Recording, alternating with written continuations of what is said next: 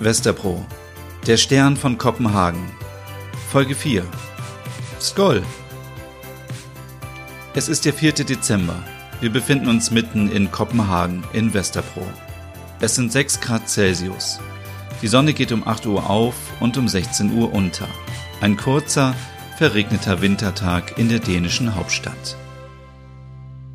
Stina und Ole sitzen wieder am Küchentisch und der Regen klopft seit Stunden an die Fensterscheiben. Ole war wie jeden Morgen beim Bäcker und hat dänisches Gebäck mitgebracht. Stina hat in der Zwischenzeit den Tisch gedeckt und die Küche duftet nach frischem Kaffee und Weihnachten. Ach, was riecht denn hier so gut? Das ist eine Prise Zimt, die ich in den Kaffee gegeben habe.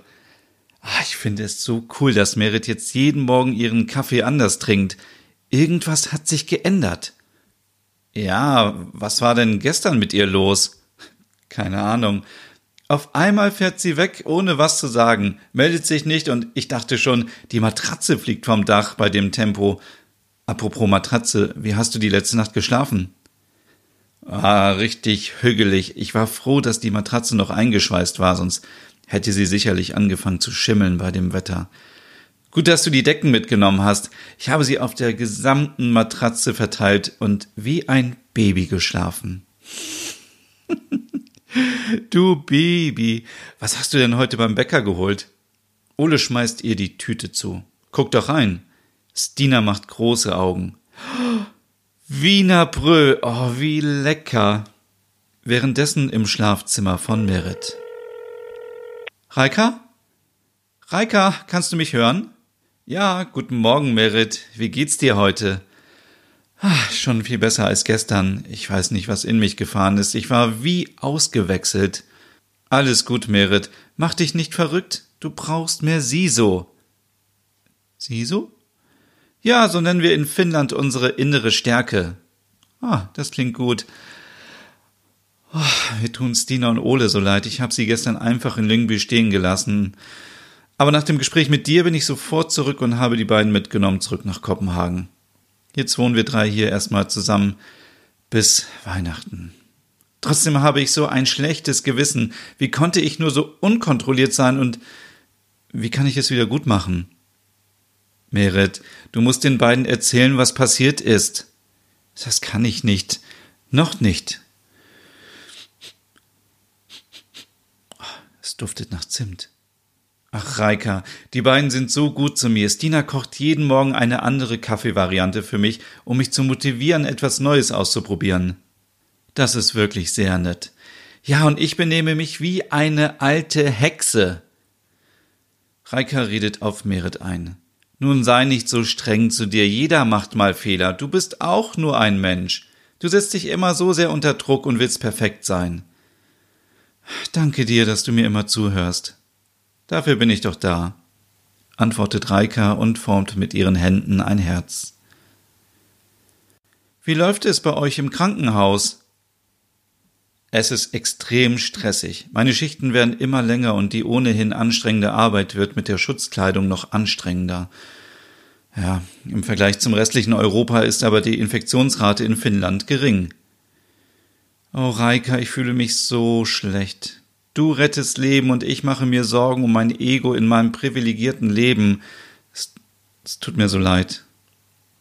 Kitos, für deine lieben Worte, aber das muss dir nicht unangenehm sein. Nicht jeder kann und mag im medizinischen Bereich arbeiten. Du inspirierst und unterhältst die Menschen mit deinem Online-Magazin. Das ist auch viel wert in solchen Zeiten. Aber was mich traurig macht, ist die Tatsache, dass Menschen im Medizin- und Pflegebereich immer noch in vielen Ländern unangemessen bezahlt werden.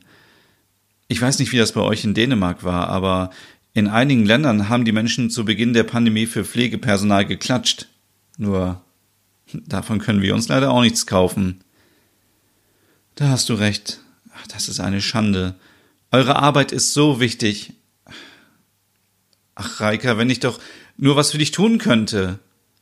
Das musst du nicht. Danke. Steh mal lieber auf und entschuldige dich bei Stina und Ole.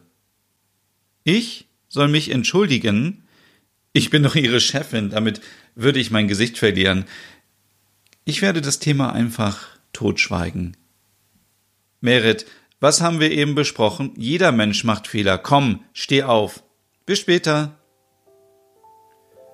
Merit holt ihre Kreditkarte aus der Handtasche und macht noch was an ihrem Tablet. Sie sieht dabei sehr konzentriert aus. Sie trägt ihre Sehhilfe, die sie nur trägt, wenn sie alleine ist. Es ist ihr peinlich.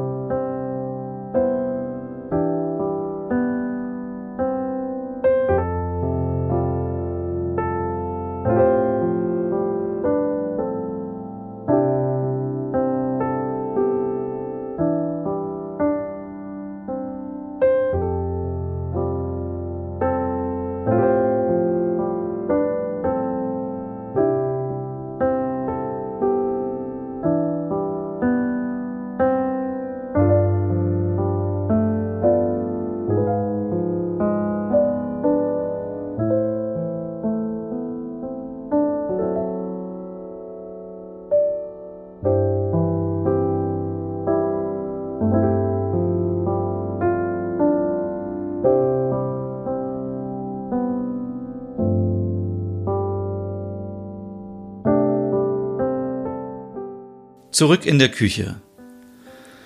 Hm, ich liebe die Wiener Brö. Komm, Ulle, mach mal ein Foto von mir für unsere Insta-Seite. Hashtag Hüggefood.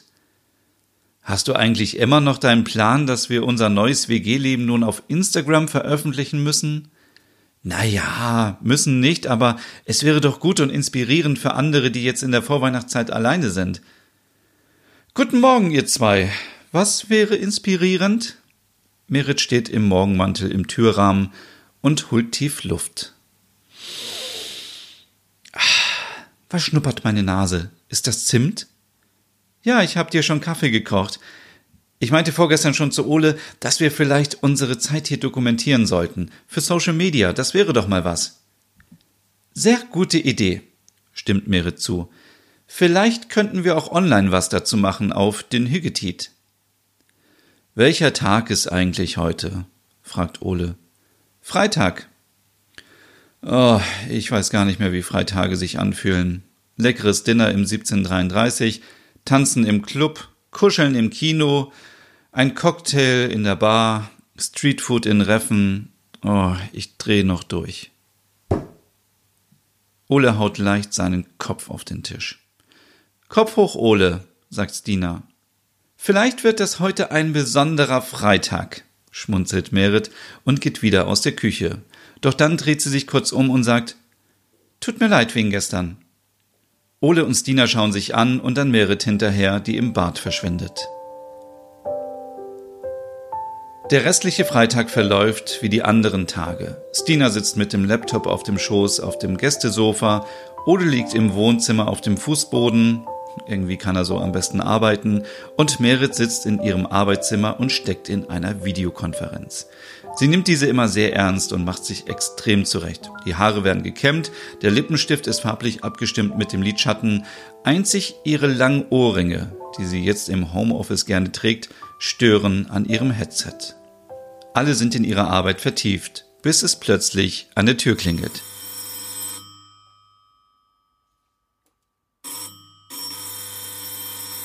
Hallo? Ja, danke. Jemand kommt mit zwei großen Kartons und einer vollen Tasche aus dem Fahrstuhl. Ich habe hier eine Bestellung für Merit Jensen. Sind Sie das? Ach, du meine Güte. Ja, das bin ich, aber warum so viel? Ich bringe nur die Sachen. Ich muss weiter. Merit steht verdutzt im Hausflur. Ole und Stina kommen zur Hilfe. Können wir dir helfen? Was ist in den Kartons? Fragt Stina. Irgendwie habe ich scheinbar zu viel bestellt. Das sind zwei Kartons Rotwein. Dabei hatte ich eigentlich nur zwei Flaschen bestellt. Mit dem Tablet. Ach, ist doch egal, wirft Ole ein. Weihnachten ist gerettet. Ole schnappt sich die Kartons und trägt sie in die Wohnung. Und was ist hier drin? fragt Stina. Hier habe ich Gewürze. Orangen, Zitronen, Ingwer, Rosinen und Mandeln bestellt. Wenn es in diesem Jahr keinen Weihnachtsmarkt gibt, dann machen wir uns heute am Freitag einen dänischen Glöck selbst. Oh ja, was für eine tolle Idee. Und das können wir unseren Leserinnen und Lesern direkt als Inspiration mitgeben. Der Glühwein von Merit Jensen. Wunderbar. Jetzt lass uns aber reingehen. Es ist zu kalt hier im Flur. Mittlerweile ist es 17 Uhr. Merits, Dina und Ole stehen in der Küche. Neben dem Herd steht Stinas Smartphone auf einem Stativ und filmt Merit, wie sie den Glühwein zubereitet. Im Topf köchelt es und die ganze Wohnung riecht nach Wein. Es gibt nicht das eine Rezept für dänischen Glöck. Ich möchte heute eine schnelle Variante zeigen, denn wir wollen uns gleich den Glühwein in einen Thermobecher füllen und rausgehen zu einem Weihnachtsspaziergang durch Kopenhagen. Falls ihr den Glöck zu Hause nachmachen wollt, braucht ihr für fünf Gläser eine Flasche Rotwein, einen halben Teelöffel Kardamom, einen halben Teelöffel ganze Nelken, eine Orange, eine halbe Zitrone, zwei Teelöffel Zimt, etwas Ingwer und etwas Vanille. Alle Zutaten bei niedriger Temperatur für 20 Minuten in einem großen Topf köcheln lassen, aber nicht zu doll kochen lassen. Ihr könnt bei den Gewürzen etwas variieren und ausprobieren, was euch am besten schmeckt. Die Orangen und Zitronen werden in dünne Scheiben geschnitten und mit in den Topf gegeben. Wer mag, kann vor dem Trinken alles durch ein feines Sieb geben oder durch einen Kaffeefilter. Ole springt ins Bild.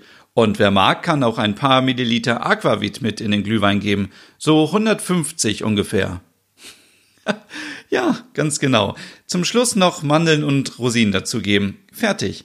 Schönes Wochenende. Stina beendet das Video. Das war klasse. Ole, wo hast du den Aquavit her? Erinnerst du dich noch an die kleinen Fläschchen, die ich mitgenommen habe aus meiner Wohnung? Später auf der Straße. Was für eine gute Idee mit den Thermobechern, Merit. So bleibt der Glühwein warm und es ist so nachhaltig.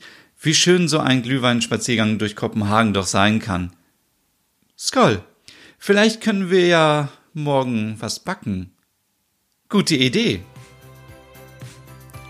Was denkt ihr? Wie geht es morgen weiter? Was wird morgen in der WG gebacken?